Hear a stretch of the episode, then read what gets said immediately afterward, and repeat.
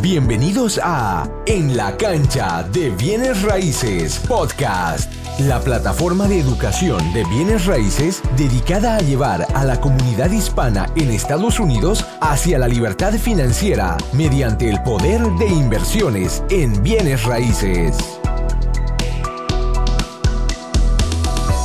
Bienvenidos a En la cancha de bienes raíces podcast. Soy Cristian Guamaní y el día de hoy tengo a una persona muy importante en Florida, Miami, un abogado honestamente muy entusiasmado de conocerlo. Sidney, ¿cómo estás? Muy bien, Cristian, ¿cómo está usted y todo el equipo de La Cancha? Espectacular. Eh, coméntanos, Sidney, un poquito para toda la audiencia que nos escucha a nivel nacional, los actuales y futuros inversionistas, un poquito de ti, en dónde estás localizado, un poquito de tu compañía y un poquito de ti, por favor, para que te conozcan. Claro que sí. Mi nombre es Sidney Meneses, yo soy el abogado fundador del bufete de abogados Choi y Meneses. Nosotros estamos localizados en la ciudad de Miami. Para aquellos que conocen Miami, estamos en Breakout Avenue. Soy abogado en este país hace 23 años y básicamente somos expertos especialistas en la representación de inversionistas en Estados Unidos. Entonces, todo lo que tiene que ver con inversiones en Estados Unidos, a nivel comercial, a nivel residencial, bienes raíces. Nosotros tenemos todo un amplio servicio de asesoría legal para ayudar a los clientes a montar sus estructuras societarias en Estados Unidos, a comprar sus bienes raíces de una forma segura. Actuamos nosotros como como casa de títulos, hacemos el trabajo del cierre, hacemos el seguro de título de la propiedad en los estados donde tal documento existe. Inclusive asesoramos a los clientes con la cuestión fiscal también, siempre con la intención de maximizar las, los gastos de mi cliente para disminuir el impacto tributario que tendrían que pagar el impuesto sobre la renta en Estados Unidos. Excelente, sí. Cuando dices eso, son como sonidos hermosos en mi oído, porque muchos actuales y futuros inversionistas entienden de que tenemos que entender cómo funciona, trabajar con abogados que entiendan eh, no solo el riesgo, pero también cómo nosotros podemos maximizar, como tú dijiste, eh, deducciones y obviamente todo legal, porque por eso necesitamos un abogado que se especialice en eso. Pero muy importante, el día de hoy queremos hablar, sí, eh, me encanta, primero lo primero, muchas gracias por estar aquí y para compartir toda la información muy importante que tienes para nosotros. Una de esas cosas eh, es hablar un poquito sobre las estrategias para ver qué estructura legal y qué riesgos conlleva o qué ganancias conlleva particular entidad legal para cada estrategia. Comencemos un poquito con el fix and flip, Sidney. Sabemos muchos inversionistas compran propiedades con valor añadido, arreglan, suben la valorización y venden estas propiedades obviamente para una ganancia. Ahora todos sabemos, o los que ya han hecho sus impuestos el año pasado, que van a pagar obviamente impuestos eh, de ganancia, lo que llamamos capital gain taxes. Pero muchos me preguntan, Sidney, porque hay los que están comenzando particularmente, dicen, necesito un LLC y porque muchos de ellos están haciendo el fix and flip bajo su nombre. Entonces, comencemos con la pregunta popular. ¿Es necesario un LLC? ¿Es recomendado y por qué? Ok.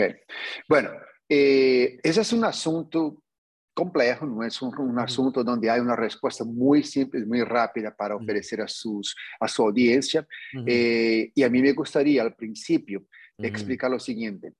Todos los conceptos que vamos nosotros a presentar en este podcast son simplemente sugerencias de situaciones que nosotros hemos utilizado con nuestros clientes en el pasado, pero mi recomendación, como es la tuya, Christian, siempre es hable con un abogado al principio de hacer su inversión en Estados Unidos. ¿Por qué? Porque el trabajo que hacemos nosotros en nuestro bufete de abogados con mi equipo sería orientar al cliente para que él pueda seleccionar la estructura societaria más adecuada a sus necesidades. No hay una única fórmula para realizarmos ese servicio. Hay varias, vamos a discutir, pero la idea sería siempre marcar una cita con un abogado para que podamos hacer una evaluación personalizada acerca de los objetivos y las metas que el cliente quiere atingir.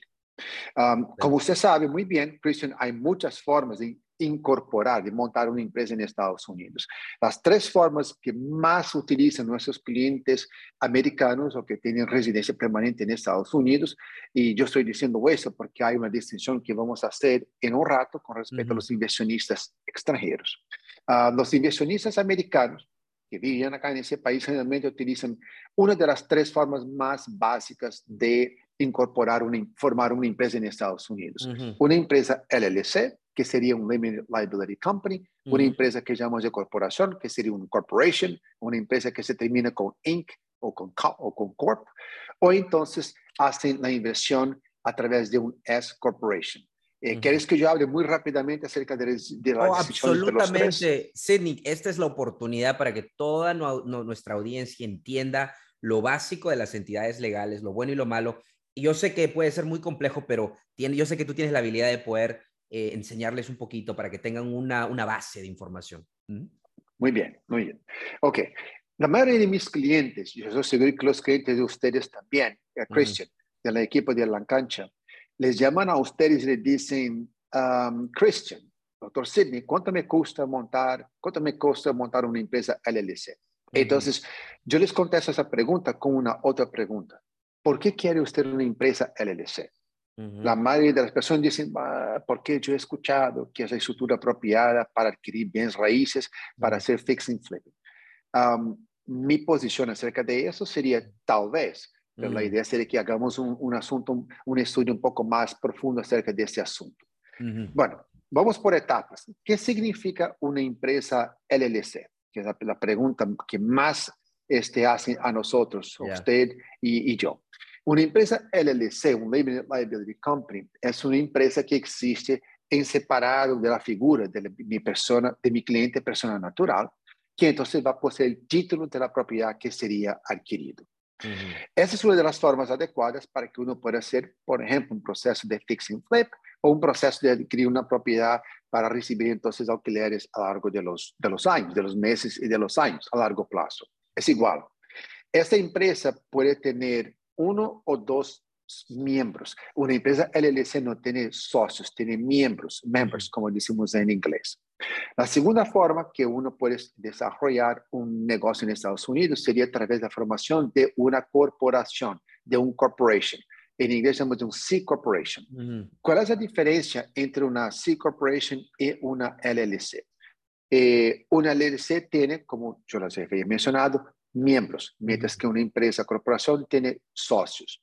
Eh, la distinción más grande que hay entre una LLC y una corporación tiene que ver con el tema de los impuestos. Mm. ¿Cómo se hace la alegación de renta bajo esas dos estructuras?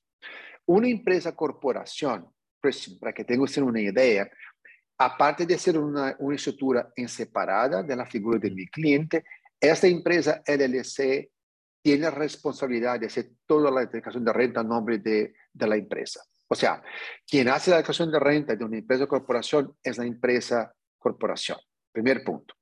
Número dos, en una empresa LLC nos, hay que determinar si esa empresa tiene un miembro o más de un miembro. Mm. Cuando una empresa LLC tiene solamente un miembro, ella es considerada, eso según el IRS de Estados Unidos, como un disregarded entity, o sea, mm. es una, una, entidad ignorada a nivel tributario, lo que significa que a sus socios, a los miembros de la LLC, de un socio, hay que hacer entonces la declaración de renta en Estados Unidos. Entonces, mm.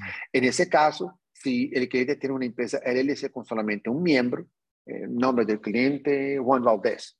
Entonces, eso significa que le tocaría al señor Juan Valdés hacer una declaración de renta en Estados Unidos al nombre de la empresa LLC. Mm, eso es lo que nos referimos a, sin lo que se refiere pass-through entity. Por eso es que exactamente, exactamente. Disregarded entity, pass-through entity, todas esas expresiones significan lo mismo. Mm. Todo lo que tiene que ver con capital gains, con, tiene que ver con este, las utilidades de la empresa, atravesan, o sea, pasan por el hilo societario de la empresa y entonces significa que el socio tocaría hacer una declaración de renta en Estados Unidos. Lo mismo se sucede cuando la empresa tiene dos miembros. Cuando la empresa tiene dos miembros, ¿qué, qué, qué significa? Cada miembro de la empresa va a recibir un documento que se envía al IRS referente al porcentaje de participación que esa persona posee en la empresa LLC. Por ejemplo, si hay una sociedad con dos miembros, 60% para un miembro de las cuotas, 40% de las cuotas de otro miembro, cada uno va a recibir, que sería un schedule, como decimos en inglés, va a recibir uno por el 60% del capital gains recibidos por la empresa, mientras que el otro recibe el 40% al nombre de esa persona. Entonces, la diferencia que hay con respecto a una LLC versus una corporación significa cuánta información quiere uno al principio enviar al gobierno americano. En una empresa C Corporation hay menos información para enviar, porque la, la, mm. empresa hace su declaración de renta, mientras que con respecto a una empresa LLC, la empresa es considerada, cuando hay dos miembros, un, partnership. Entonces, a cada uno de los socios van a recibir un, schedule para que pueda entonces cada uno, en nombre de ellos, hacer su declaración de renta en Estados Unidos, que se mezcla con su declaración de renta personal. ¿Ok? Que es básicamente lo que sucede ahora siendo este el inicio de la explicación con respecto a un S Corporation es exactamente lo que significa en un S Corporation. Tener un S Corporation significa que todas las utilidades de la empresa americana van a atravesar, van a pasar por el hilo societario de la empresa, lo que significa que al socio de la empresa le tocaría hacer una declaración de renta que como que se mezcla entre su, mm. su declaración de renta personal más el capital gains, más las utilidades que hay alguno recibido con respecto a su S Corporation. Hmm. Y, y, basado en eso, Sidney, por ejemplo, el fix and flip, cuando estás comprando, arreglando, vendiendo, en términos generales, y ojo, para todas las personas que están escuchando, eh, estoy totalmente de acuerdo con Sidney, tienen que hablar con un abogado, eh, obviamente local, un abogado de confianza, pero en términos generales, Sidney, cuando hablamos de fix and flip, estamos obviamente comprando, arreglando, vendiendo, y muchos de nuestros miembros están haciendo eso cinco veces al año, diez veces al año. Entonces, estamos hablando de que están activamente comprando, arreglando, vendiendo y están utilizando obviamente dinero privado, Harmony Lenders, y están ganando, vamos a decir, medio millón de dólares en, net income basado en, los fix and flips. Eh, ¿Qué estructura legal y como inversionistas para todos los que están escuchando? Se trata, así como inversiones, riesgo, ganancia. Entonces tenemos que ver, eh, y obviamente la ganancia es ser protegido en este caso, y, eh, y, obviamente se podría decir que el riesgo es la inversión, pero hablemos un poquito en el sentido, ¿qué es la mejor estructura legal en el lado de Fix and Flip? ¿Qué podrías comentar? ¿LLC, es Corp, C Corp, o cuál es la combinación en la cual si tú ayudas a tus clientes, Sydney, y puedes ayudar a todos nuestros miembros aquí en la, en la plataforma? Okay. Christian, Todas las estructuras societarias que estamos discutiendo tienen validez y podrían ser utilizadas para un propósito de, fixing flipping. Eh, lo que tratamos de hacer nosotros cuando hacemos citas individuales personalizadas con nuestros clientes serían a presentar las diferencias entre los, el impacto final de, de, cada estructura para que el cliente mío pueda seleccionar a través de, de un proceso donde tiene la información ah, a mí me conviene tener esa clase de estructura, a mí me conviene tener otra clase de mm. estructura. Pero puedo, puedo decirle que la mayoría de mis clientes americanos, mis clientes locales, deciden elegir montar una empresa LLC. Diría que la mm. mayoría, tal vez unos 60%, 70% deciden elegirse a hacer una empresa LLC, porque sobre todo porque a largo plazo, cuando el cliente hace un, un fixing flipping que va a tomar más tiempo, por ejemplo, tiene que hacer mucha construcción, mucha renovación. Este, el condado no les aprueba los, los, los permisos en tiempo, es el contratista que tiene que hacer la obra, hay un retraso, o sea, no vivimos en un mundo, en un mundo perfecto y a mí me ha, se me ha pasado muchas veces. Cuando el capital gains, cuando las utilidades son a a largo plazo, inclusive es más barato comprar esa propiedad y vender bajo una LLC, al contrario de una empresa corporación. Entonces, la mayoría de mis clientes utilizan el, el, el mecanismo de una empresa LLC. En segundo, el segundo plan, una empresa corporación, C Corporation, y casi nadie quiere hacer a través de un S Corporation. Se lo voy a decir a usted por qué. Eh, un S Corporation hace con que usted haga una mezcla directa entre las utilidades de su inversión y sus utilidades personales, o sea, este, lo que tiene usted de facturación personal, que podría ser de otras fuentes.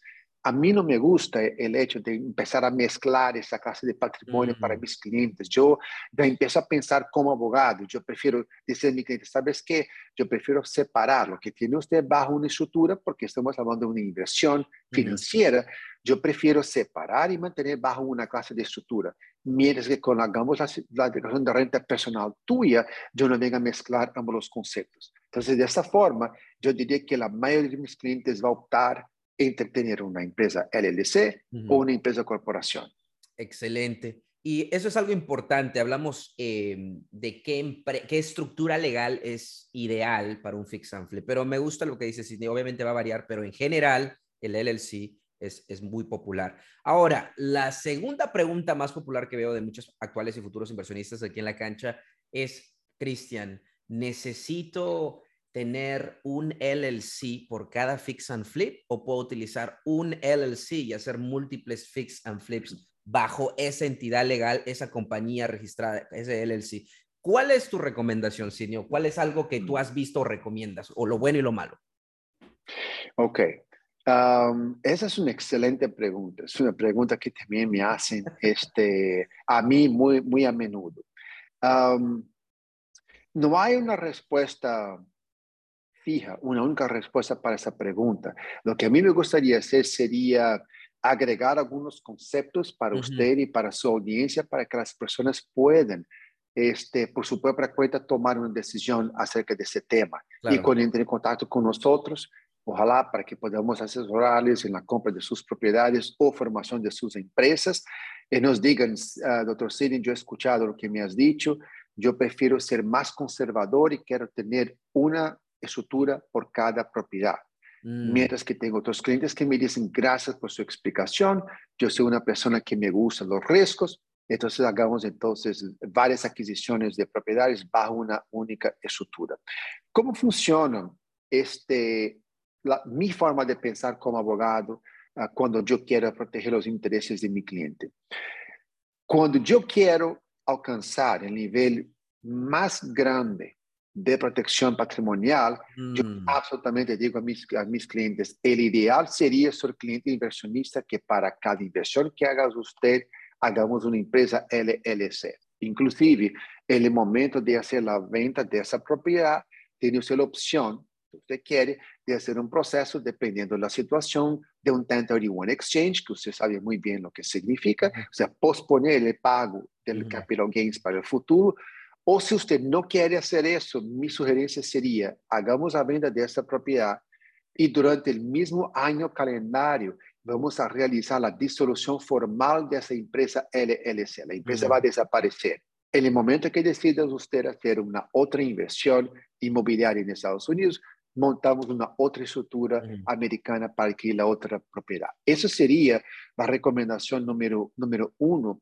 Eh, ¿Por qué? Porque yo soy abogado y yo pienso con, yo tengo un sentimiento muy fuerte con respecto a ese tema que llamamos en inglés de, de responsabilidad civil, de liability, como decimos en inglés. Entonces, ¿qué pasa?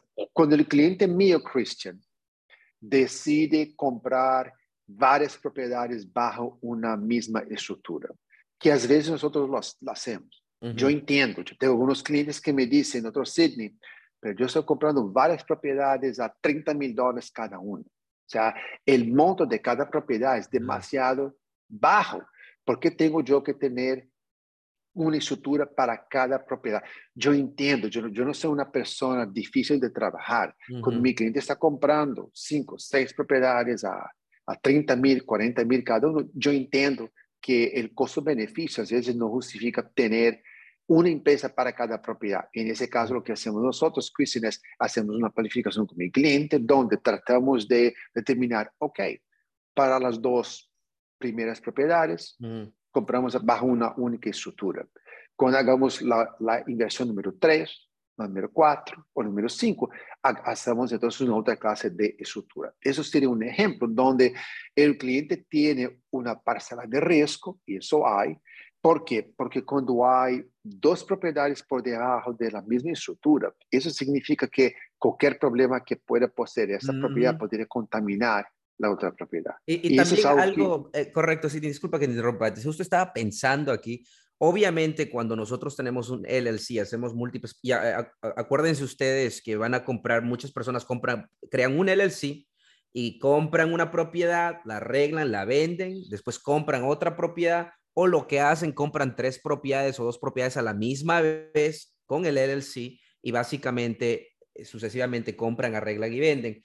¿Qué es lo que ocurre cuando vamos a decir, ah, y esa es una pregunta para ti, Sidney, en el sentido de, en la primera propiedad la vendimos, segunda propiedad la vendimos, tercera propiedad estamos arreglándola eh, y la vamos a vender justo el día de mañana, es el día del cierre, pero en la primera o segunda propiedad vieron que se sienten engañados los compradores y demandan al LLC.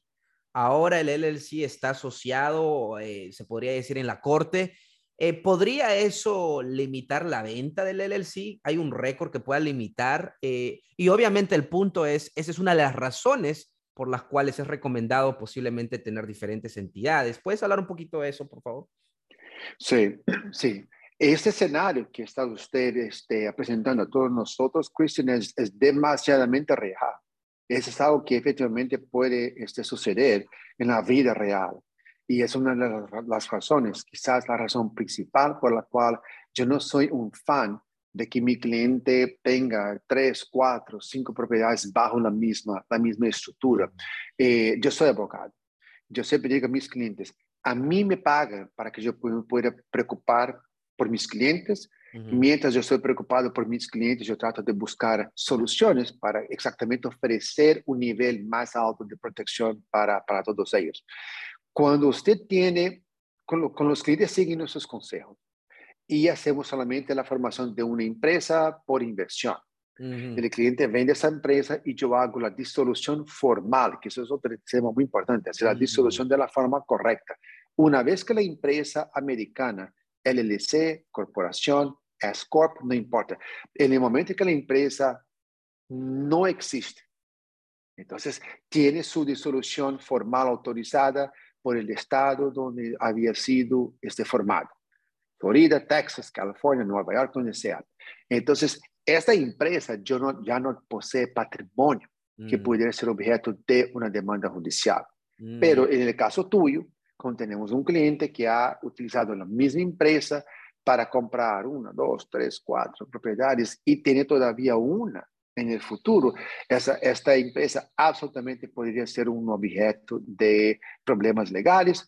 Uh, ¿Cómo se hace para interrumpir la venta? A través de una alienación judicial que se hace en el título de la, de la empresa, mm. perdón, el título de la propiedad. Si se hace una alienación bajo el título de la propiedad, hay lo que llamamos en inglés de un title defect, un defecto mm. del título de la propiedad. Y eso hace con que la empresa estuviera imposibilitada de vender el patrimonio. Entonces, imagínese usted la situación donde el, el, supuesto conflicto podría ser algo que sucedió hace 3, 4, 5 años atrás y viene a afectar a nuestro cliente inversionista en el futuro. O sea, a mí me daría mucho pesar de tener que trabajar con, con, con un problema de estos. No, e, y eso es algo extremadamente importante para todos los que nos están escuchando, porque puede ocurrir, em, entendemos que cuando queremos vender una propiedad, el comprador obviamente va a utilizar una compañía de título, un abogado, y van a lo que llamamos correr el título o buscar problemas, defectos en el título de la propiedad. Y si alguien les ha demandado o ha hecho, eh, ¿cómo se llama el, término técnico, uh, Sidney? Poner un lien, se hace una alienación claro, un lien en la propiedad, obviamente, y no van a poder vender la propiedad. Ahora, estamos hablando que son casos, obviamente, no va a pasar 10 de 10 veces, pero puede ocurrir. Eh, particularmente, ¿qué pasa? Estamos haciendo fix and flip. Lo que puede ocurrir es que un, contratista, un trabajador del contratista, se, eh, algo ocurre con él en la construcción y demanda, o, o deudas, o cosas por el estilo, que creo que en general me gusta eh, lo que acabas de comentar, Sidney, de que es recomendado, eh, particularmente si vamos a hacer un proyecto amplio y vamos a comprar, arreglar, vender, eh, terminar o cerrar ese LLC. ¿cómo, ¿cómo, llamaste el término de cerrar legalmente el LLC? hacemos la disolución formal. disolución formal, me encanta esa palabra, disolución formal Entonces, mm, a mí me encanta esa recomendación y yo sé que muchos actuales y futuros inversionistas posiblemente digan, Cristian, pero en mi mercado yo compro, arreglo y vendo las propiedades y están en 30 mil, 50 mil, 80 mil dólares y tener cuatro LLCs a la vez. Eh, pero la pregunta es, ¿quieres estar protegido a, la mejor manera o estás tomando un riesgo? Claro, no sabemos si va a ocurrir o no y posiblemente no ocurra, pero es un riesgo eh, eh, que está ahí incluido. Muy importante, entonces, ¿qué otras recomendaciones podrías dar sobre la estrategia de Fix and Flip? Creo que ya abarcamos eh, un buen espacio. Me gustaría mover a Bayern Hall, al menos que quieras añadir algo para los que quieren hacer fix and flip o lo están haciendo en estos momentos. No, yo, yo pensé que vamos a hablar acerca de los puntos principales de interés de los inversionistas este, de fix and flip. Eh, lo único que yo quisiera eh, mencionar sería que esa estrategia no se aplica necesariamente a los inversionistas extranjeros. Hay, mm. hay, una, aplica, una, aplicación de una ley que es completamente diferente a los inversionistas extranjeros, ah, donde, donde tenemos que formar una otra empresa para estar por encima de la empresa americana. o oh, sea, eh, si hay algún inversionista extranjero, este, clientes de, en la cancha, clientes que quieren entrar en contacto con nosotros, tomen en cuenta que esa estructura no sirve para ustedes. Hagan una cita con un abogado, estamos aquí a la orden para poder asesorarlos en la estructura correcta de hacer este, esa casa de inversión. Y eso es importante para todas las personas que nos están viendo. Todos tenemos un familiar en Sudamérica, Centroamérica, que quiere invertir en bienes raíces para, yo pienso que si van a traer 100, 200 mil, medio millón de dólares de Estados Unidos, hacer una estructura legal es extraordinariamente importante, particularmente trabajar con un buen abogado que entienda el proceso. Y creo que Sidney es el abogado ideal y me encanta que pueda Sidney eh, fluidamente conversar con nosotros sobre estos temas que son complejos, pero los podemos conversar para que tengan una información y ellos puedan obviamente eh, ser exitosos, acelerar el proceso. Ok, Hablemos un poquito sobre buy and hold, lo que muchos, muchos actuales y futuros inversionistas lo que hacen, compran propiedades, arreglan y las rentan a largo plazo. Ellos buscan un retorno dólar por dólar, lo que llamamos inversionistas a largo plazo. Usualmente muchos de ellos lo sostienen por 5, 10, 15 años, estas propiedades, ya sea una casa o un edificio multifamiliar. Al final del día estamos hablando de inversiones a largo plazo. Cuando sostenemos una propiedad a largo plazo, ¿cuáles son las estructuras legales populares y cuál es la estructura legal ideal para esta estrategia de sostener propiedades a largo plazo, Sidney? Okay. Bueno, eh, otra vez, el principio de que lo, que vamos a hablar tiene que ver con nuestros clientes inversionistas locales que viven en Estados Unidos, porque hay toda una teoría separada que se aplica a los clientes extranjeros con respecto al impuesto sobre la herencia en Estados Unidos. En inglés llamamos de estate tax, mm. E-S-T-A-T-E, e, que es completamente este, algo, algo insólito, diferente y demasiado costoso si el cliente mm. que es un inversionista extranjero no toma en cuenta. Entonces, mm. otra vez, lo que voy a hablar ahorita vale para clientes que viven en Estados Unidos, aquellos que quieren saber detalles acerca de inversiones a nivel internacional, hablen con nosotros que con mucho gusto podemos compartir nuestro conocimiento con ustedes. La mayoría de mis clientes, eh, inversionistas a largo plazo, déjenme empezar diciendo lo siguiente, a mí me encanta la idea de los clientes inversionistas que quieren hacer buy and hold, como mm. dijo usted. ¿okay? Este, si usted no es una persona eh, profesional en la área de construcción, si usted no conoce un equipo de construcción de reparos, un plomero, un electricista, un carpintero, alguien que instala pi, si usted no es una persona que tiene un, un, un, grupo de, de parceros comerciales este, profesionales muy buenos, eso podría ser un problema. Pero, pero buy and hold es algo que a mí me gusta. Este, desde el inicio de la pandemia, nosotros pudimos percibir eso alrededor del país entero, eh, la apreciación de los inmuebles, ustedes tienen clientes de todas partes de Estados Unidos. Hay partes de Estados Unidos que han tenido esta, una valoración de esas propiedades alrededor del 20%. Hay otras partes ah, donde la valoración, por ejemplo, donde estamos nosotros ubicados en la Florida, del 50%, del 60%, 70%. Eh, esas personas que están comprando y están manteniendo esas propiedades, haciendo simplemente alquiler, puede ser a largo plazo, a corto plazo, tipo Airbnb. mis clientes han sido, pues, eh, están muy, muy satisfechos con, esas, con sus inversiones. La mayoría de mis clientes, extra, uh, perdón, locales, cuando entran en contacto conmigo, eh, optan al final por montar una empresa LLC. En la mayoría de las veces, esas personas tienen un socio. El socio podría ser su pareja, o poder ser efectivamente un socio, un amigo, donde los dos van entonces este, a hacer una, una inversión eh, de capital en esta empresa. Esta inversión podría ser de 50-50%, 50-50, como decimos en inglés, pero muchas veces eh, yo percibo que hay un inversionista más sofisticado que va a invertir unos 30%, 60%, y el otro entonces se quede con una participación minoritaria. ¿Por qué? Porque muchas veces la persona que va a hacer el tema de administrar el patrimonio al nombre de mi cliente. En este caso, los clientes tienen dos opciones primarias, no una, una S Corporation, que ya habíamos hablado acerca de esto.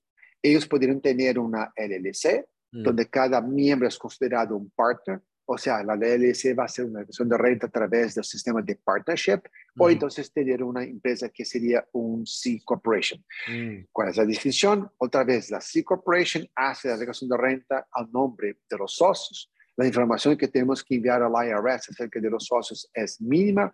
Yo no necesito que los socios aparezcan en la, en la declaración de renta y informe sus, sus, Social Security Numbers para hacer esa declaración. ¿Por qué? Porque todo el tema impositivo se limita a, a estar presente en la empresa C Corporation.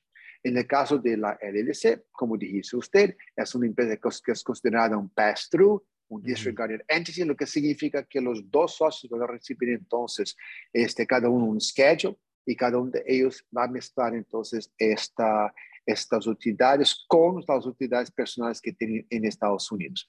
Debo completar mi este comentario diciéndoles que a largo plazo es más barato comprar y mantener propiedades bajo una LLC al contrario de un C Corporation. Mm. Entonces, eh, parece que LLC es una, es una entidad, una estructura de entidad muy versátil. O sea, básicamente podemos utilizarlo en fix and flip y inversiones a largo plazo. Em, una de las cosas también, igual va con la misma pregunta, Cristian, eh, ¿debería tener un LLC por cada propiedad o solo un LLC para todas mis propiedades? Y creo que el consejo es casi el mismo de Fix and Flip, de que si tenemos 10 propiedades bajo una LLC, pues si propiedad número 10 te demanda, está demandando la entidad, lo que puede eh, afectar todas las propiedades. ¿Es correcto? Coméntanos un poquito el riesgo de eso, por favor, Sidney. Así es. Así es, eh, a cada propiedad que agrega usted bajo el portafolio de la misma empresa es un riesgo adicional que el cliente podría, podría tener. Yo ya he recibido demandas judiciales este, contra propiedades de mis clientes, ah, accidentes, ah, discriminación.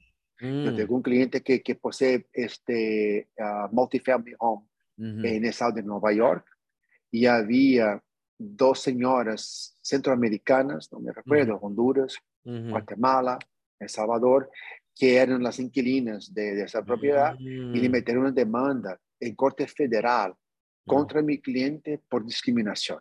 Mm. ¿Y qué pasa? Ese cliente por casualidad solamente tenía una empresa por encima de esa propiedad. Entonces, mm lo que yo sabía es que el riesgo de mi cliente estaría, estaría limitado, ese patrimonio que tenía él, pero si hubieran dos, tres, cuatro este, propiedades, entonces el riesgo podría ser más grande. Sin embargo, cuando yo trabajo con nuestros clientes, yo trato de ser razonable y yo trato de ser racional con mis clientes. Cuando yo tengo un cliente que está comprando una propiedad, fix and flip, o entonces una propiedad a largo plazo, de 200 mil dólares, 300 mil dólares, 400 o 500. Yo voy a decir para mi cliente muy fuertemente, usted tiene que tener una empresa para cada propiedad, porque mm. el costo-beneficio de no hacerlo es demasiadamente arriesgado. Pero cuando tengo clientes, así como tienen ustedes, el equipo tiene la cancha, clientes que están comprando varias propiedades por ese tamaño de inversión, 300, 400 mil, pero quieren ellos diversificar el portafolio dicen, quiero comprar cinco, seis propiedades, este, alrededor de 50, 40 mil cada uno. Lo que hago yo es yo trato de ser flexible con mis clientes y hablamos acerca de la posibilidad de, de limitar la exposición de riesgo para dos, quizás tres empresas. Yo explico a mi cliente. Y entonces, cuando hacemos la, próxima inversión, montamos una otra estructura para otro par de empresas. Y de esa forma tratamos de limitar un poquito la exposición de riesgo de mi cliente. Inclusive, si ya no le hicieron ustedes esa pregunta, yo sé que van a hacer en el podcast. el costo de formación de esas empresas, yo absolutamente tomo en cuenta cuando estamos representando a nuestros clientes. Me explico.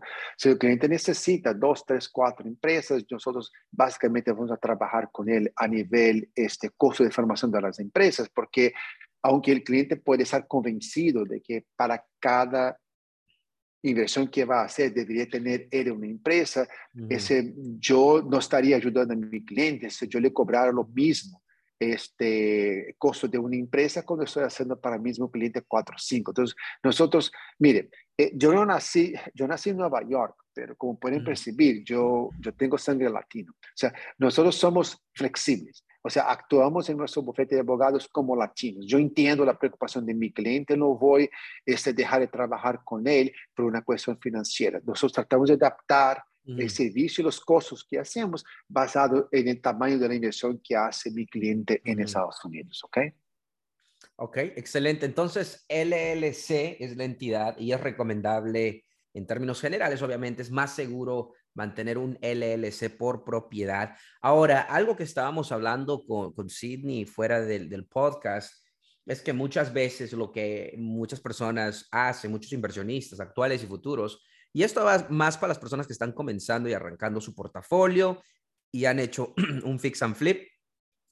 Básicamente lo que hacen es tienen una entidad LLC y compran, arreglan, venden con esa entidad y también sostienen propiedades con esa LLC. Obviamente, después de este podcast, ustedes entienden que posiblemente lo más ideal sería separar Ah, bueno, lo ideal, como dijimos, sería separar que todas tus propiedades LLC tengan un LLC diferente y tus fix and flip tengan. Pero yo personalmente, en mí personalmente, lo que yo hago es una entidad que haga fix and flip y otra entidad que sostenga propiedades. Ahora tengo otra entidad que ha hecho el, intercambio de 31 con las propiedades. Entonces, obviamente hay un nivel de, de, mitigar, se podría decir, ah, no, si tuviera un LLC y hago todos mis negocios, entonces ahí sería, y eso es lo que ocurre, Sidney. Muchas veces, eh, digamos, soy contratista y tengo mi compañía de construcción y compro propiedades con esa eh, entidad de construcción. Obviamente ahora podemos ver que hay un riesgo naturalmente haciendo eso. ¿Qué otros consejos? Oh, yo tengo una pregunta en el sentido, ¿en qué nivel eh, un C Corp o un S Corp es beneficioso en inversiones a largo plazo? Ah, ¿En qué, cuándo tiene sentido tener esa estructura? Un S Corporation yo nunca he hecho para mis clientes, nunca, nunca porque, porque yo nunca vi alguna clase de beneficio mm. fiscal o alguna clase de protección contra liability, contra responsabilidad civil que valiera la pena. Uh, un C Corporation, un C Corporation es bueno cuando el cliente, bueno, primer, primer punto, y ese, y ese es el momento cuando el cliente mío, el cliente mío me dice, ya no tienes que seguir hablando de C Corporation, que era una LLC. Eh, el primer problema de la LLC es el tema de pagar impuestos, porque estamos hablando, por ejemplo, de los ah, impuestos a largo plazo. En una LLC podría ser alrededor del 15%, mientras que una C Corporation sería los 20%. Entonces, en ese momento, cuando yo empiezo a hablar acerca de eso, yo, ah, ya me convenciste, yo quiero una ah. LLC porque es más barato. pero hay situaciones donde nos conviene tener una LLC. Por ejemplo, cuando el cliente no quiere mezclar su persona natural con las declaraciones de rentas de la empresa americana. O sea, quiere crear un, una clase de, de, protección patrimonial. Entonces me dice, no, yo prefiero tener una empresa este, C Corporation, donde la información que vamos a enviar al IRS sea mínima. Si yo firmo los documentos de la declaración de renta de la empresa C Corporation yo lo estoy haciendo como oficial de la empresa o lo estoy haciendo uh, como director de la empresa, pero no lo estoy haciendo como socio.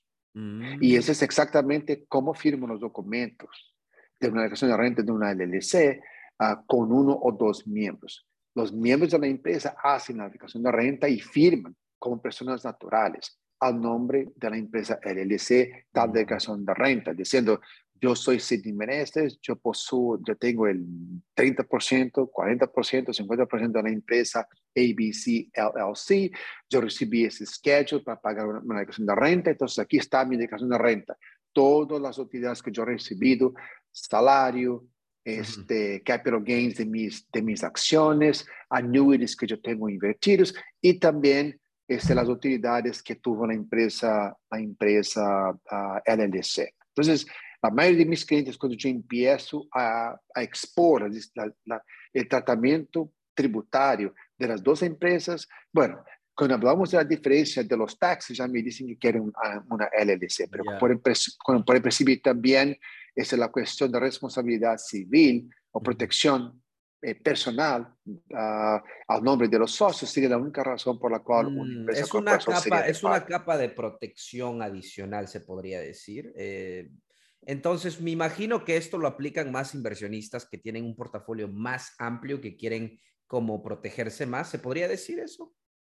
Así es, así es. Bueno, y sin contar que aparte de, de montarnos una empresa, corporación, hay otras estrategias que podemos utilizar que son más, más avanzadas y dependen mucho de la situación específica de cada uno. Por ejemplo, comprar una propiedad bajo un land trust.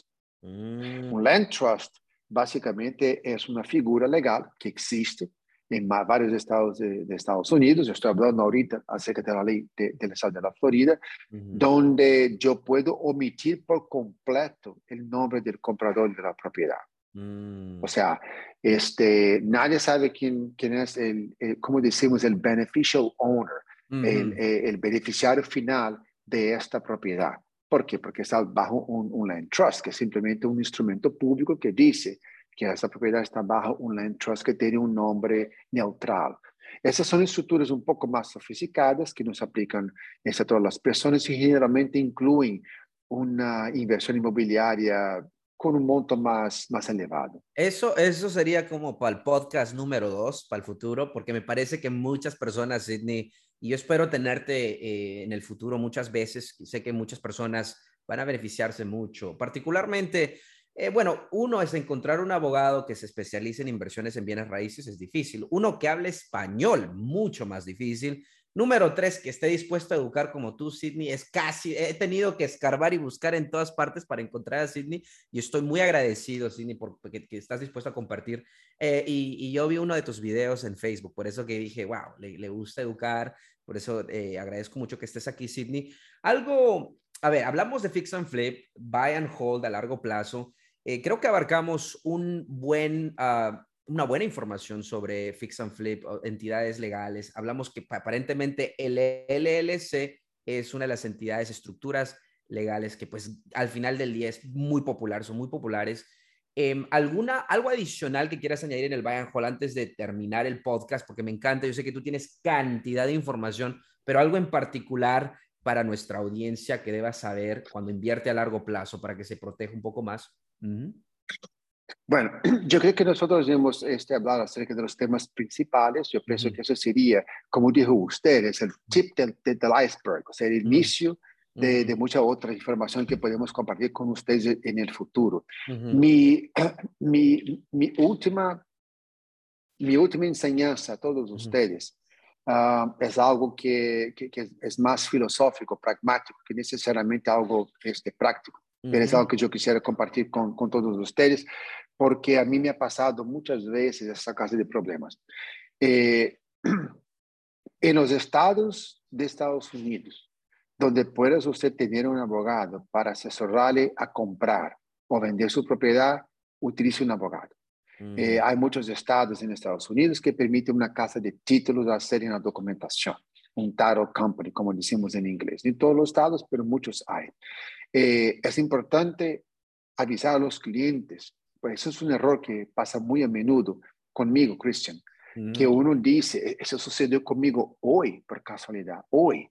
Yo recibí un documento de un cliente mío que hizo una venta hace dos años Le retuvieron es el 15% por FERPA, que es otro tema para otro mm. podcast. El cliente era un cliente de Sudamérica, extranjero, y no tenía los, los recursos devueltos. Entonces me llamó a mí, yo envié los documentos y me dijo, no, porque cuando mi abogado me hizo la documentación, no sé qué pasó, yo miré los documentos, no, no, no, no, usted no tuvo abogado representándole a usted era simplemente una casa de títulos. Oh, eh, muchas personas tienen una, una, impresión equivocada de que porque tienen los servicios de una casa de títulos, tienen representación legal. Eso absolutamente no es verdad. Una casa de títulos simplemente procesa los documentos. Una casa de títulos no representa el comprador y tampoco representa el vendedor. Inclusive ellos piden a esas personas para firmar en documentos que muchas veces nadie se los lee, pero dicen que yo no estoy representando a nadie. Lo que pasa es que si hay algún tipo de problema con respecto a esta transacción inmobiliaria, usted sabe muy bien, Christian, que problemas pueden suceder en dos meses, en dos años, en tres años. Este, ellos básicamente se van a lavar las manos y, mm, perdón, pero como sabes, yo, yo eh, simplemente preparé los documentos de transferencia de la propiedad, no soy abogado, no le estoy representando, entonces no le puedo asesorar. Mi consejo sería inviertan en un abogado, porque es una protección, una tranquilidad que tienen ustedes en el caso de que si hay algún tipo de problema en el futuro, ojalá no, pero si hay algún tipo de problema en el futuro, van a tener a alguien que los podrá asesorar, buscar una solución. Excelente. Bueno, Sidney, muchas gracias por estar aquí en el podcast. Eh, ¿Cómo se contactan contigo, Sidney, con Choi Meneses LLP, para las personas que quieran trabajar contigo? Y espero que muchos de los actuales y futuros inversionistas estén en contacto contigo. Sidney, ¿cómo se contactan contigo? Gracias, Christian. Hay varias formas de entrar en contacto con nosotros. El primero sería a través de email. Yo les voy a compartir mi email personal, que son mis iniciales SM de Sidney Meneses. Entonces sería sm arroba miamilaw.us.com. La segunda forma sería a través del número de WhatsApp que tenemos para todos los clientes en Estados Unidos o afuera de Estados Unidos, que sería el más, el plus uno, más uno, 305-951-2332, o a través del número de la línea fixa, fija de nuestro bufete, que sería el 305-856-7338. 8. Y yo quisiera también compartir con todos ustedes que nos escuchan nuestra página de Instagram, que yo sé que usted ya había este, se metido allá para ver algunos videos. Nosotros estamos posteando a más de 100 videos en tres idiomas que hablamos acerca de todo lo que hemos hablado aquí y mucho, y mucho más. Si usted un inversionista, vale la pena visitar. El Instagram de nosotros es muy simple, Miami Law número uno, M-I-A M-I-L-A-W y el número uno para tener información acerca de los servicios que ofrecemos nosotros desde nuestro bufete en Miami. Espectacular, Sidney. Muchas gracias por estar aquí en el podcast En la Cancha Bienes Raíces. Y ya saben, si no son miembros de En la Cancha, suscríbanse en lacancha.us. Gracias, Sidney.